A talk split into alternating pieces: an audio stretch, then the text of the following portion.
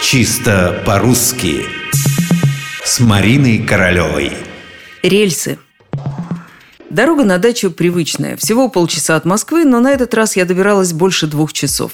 Электричка вдруг остановилась на полпути, и двери не открывают, и ничего не объясняют. Конечно, как всегда бывает в таких случаях, по вагону поползли панические слухи. Все зашептались. Наверное, авария или того хуже, где-нибудь неподалеку поезд сошел с рельсов. Ну, к счастью, все обошлось без катастроф. Просто какая-то проблема с электричеством. А вот с рельсами будем сейчас разбираться, потому что пока я сидела в закрытом вагоне, это слово произносилось по-разному. С рельсов, с рельс. А как же правильно? Правильно, с рельсов. Слово пришло к нам из английского языка в середине XIX века. Но вот что интересно, английское rails – это множественное число слова rail. При этом rail в английском – это один из стальных брусьев, составляющих железнодорожный путь. Но мы у англичан взяли множественное число rails и сделали его своим единственным – рельс. Стало быть, множественное число – рельсы.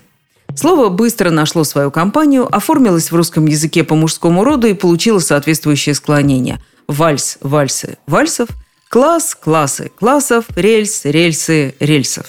Но это еще не вся история.